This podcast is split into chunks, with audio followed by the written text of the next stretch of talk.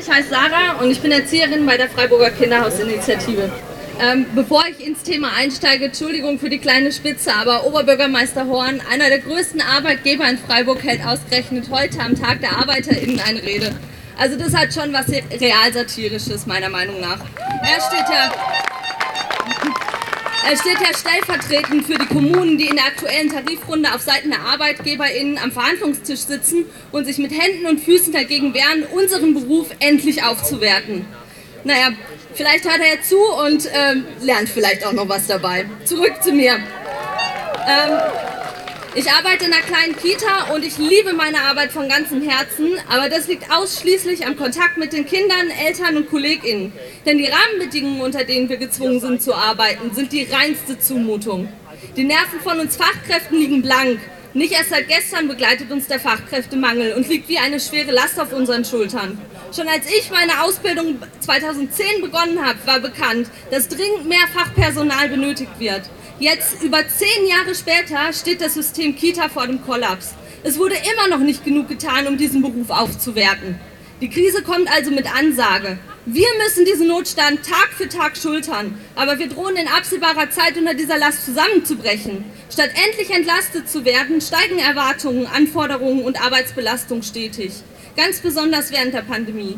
Gleichzeitig hat der Gemeinderat entschieden, und Entschuldigung, da hätte es durchaus Möglichkeiten gegeben, die Tariferhöhung irgendwie an uns weiterzugeben. Im Endeffekt hat es bei uns zu einer Kürzung der Vor- und Nachbereitungszeit und des Stellenschlüssels geführt. Danke dafür.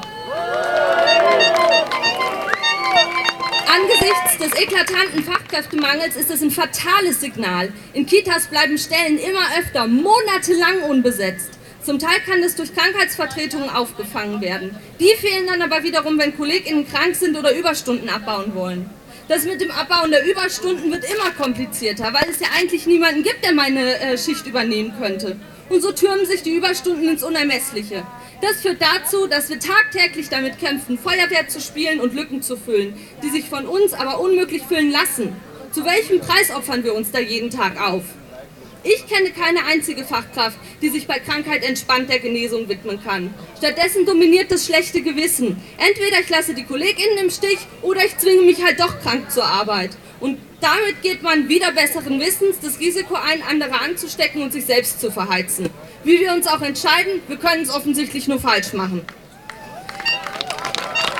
Das ist unheimlich frustrierend, denn wir können unseren eigenen Ansprüchen nicht mehr gerecht werden. Die Liste dessen, was wir eigentlich leisten sollten und vor allem gerne würden, ist lang. Partizipation ermöglichen, gezielte Beobachtungen schreiben, Kinderrechte umsetzen, Projekte verwirklichen, gute Elternarbeit leisten, spannende Angebote, Ausflüge und Feste durchführen und so vieles mehr. Davon können wir aber nur noch einen Bruchteil in die Tat umsetzen. Wer will oder kann unter solchen Umständen denn bitte noch arbeiten?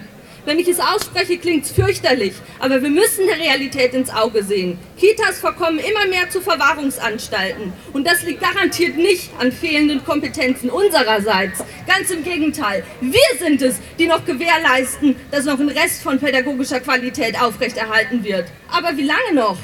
Annette Stein, Bildungsexpertin der Bertelsmann Stiftung, sagt dazu, egal wie gut eine Fachkraft ausgebildet ist, wenn sie sich um zu viele Kinder kümmern muss, kann sie maximal eine Betreuung gewährleisten. Dann aber könne keine Rede mehr von frühkindlicher Bildung und Förderung sein. Das ist ein Zustand, der Menschen wie mich an den Rand der Verzweiflung bringt. Und das ist keine Übertreibung. Wir bauen in unserem Arbeitsalltag keine Maschinen zusammen, die sich reparieren, updaten oder ersetzen lassen. In unserer Verantwortung liegt eine der gesellschaftlich wichtigsten Aufgaben überhaupt, Kindern ein gutes Leben zu ermöglichen. Das ist, das ist aktuell aber kaum machbar. Obendrauf werden wir jetzt immer mehr Kinder betreuen, die vor Krieg und Elend fliehen, die unfassbares Leid erleben mussten. Und das müssen und wollen natürlich wir auch noch auffangen. Aber wie sollen wir das leisten? Es ist zum Heulen. Wie viele von uns nehmen die Erschöpfung, den Frust und den Kummer nach der Arbeit mit nach Hause und sind regelrecht ausgebrannt? Es wird immer schwieriger, sich abzugrenzen, die freie so, äh, Zeit so zu gestalten, dass der Geist ein bisschen zur Ruhe kommt und die Energiereserven wieder aufgetankt sind. Und so schleppen wir uns am nächsten Tag wieder mit halber Kraft zur Arbeit. Willkommen im Teufelskreis der pädagogischen Fachkräfte. Da sollte niemanden wundern, dass jede zweite Fachkraft mit dem Gedanken spielt, den Job an den Nagel zu hängen und weniger als 40 Prozent in Vollzeit arbeiten. Bei einem Verdienst, der zum Berufseinstieg deutlich unter dem äh, Durchschnittslohn liegt und selbst am Ende der Berufslaufbahn immer noch nicht dort angekommen ist, steht man bei der Zukunftsplanung vor einem gewaltigen Problem. An unserem Beruf, in dem immer noch 94 Prozent der Beschäftigten Frauen sind, zeigt sich, dass wir beim Thema Gleichberechtigung im Jahr 2022 noch nicht weit gekommen sind. Feminismus ist für EntscheiderInnen offensichtlich noch immer nichts weiter als ein netter Anstecker, den man sich ans Sakko heftet, wenn es gerade gut fürs Image ist. Es reicht nicht, alle Jahre am 8. März gönnerhaft ein paar lieb gemeinte Worte auf Social Media zu posten. Gleichberechtigung muss sich endlich in der Lebensrealität der Menschen widerspiegeln. Care-Arbeit wie der Sozial- und Erziehungsdienst muss sich finanziell auszahlen. Nur so wird Gleichberechtigung Realität. Nur so wird die Lücke geschlossen, die der Fachkräftemangel in den beruflichen Alltag reißt. Nur so wird die Zukunft der Kinder gesichert. Nehmen wir uns ein Beispiel an der AWO Augsburg. Die hat für ihre Beschäftigten in der Pflege und im Sozialen- und Erziehungsdienst gerade die 35-Stunden-Woche beschlossen, bei vollem Lohnausgleich. Das ist ein erster Schritt in die richtige Richtung. Das muss Schule machen. Und es soll keiner sagen, dass dafür kein Geld da ist. Wie vorhin gesagt, wenn über Nacht 100 Milliarden Euro fürs Militär aus dem Hut gezaubert werden, dann kann es nicht sein, dass an Bildung gespart wird. Wenn ich daran denke,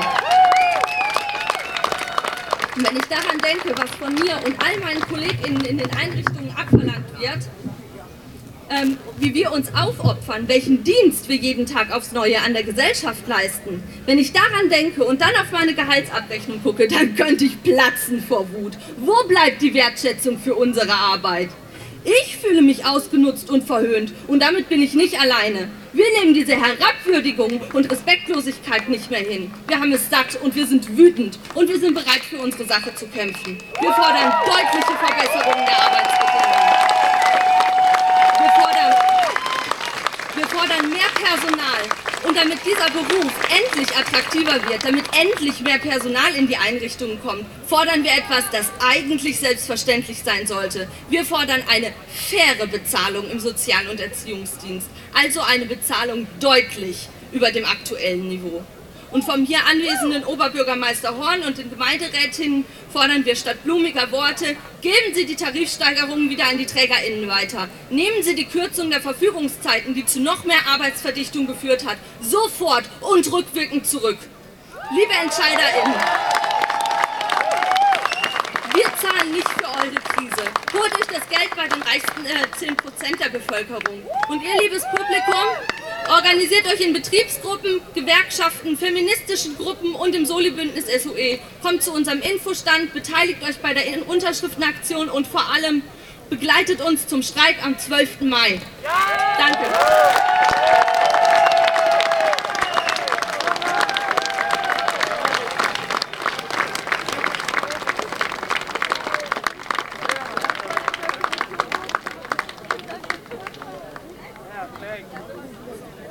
Ja, so, jetzt geht's.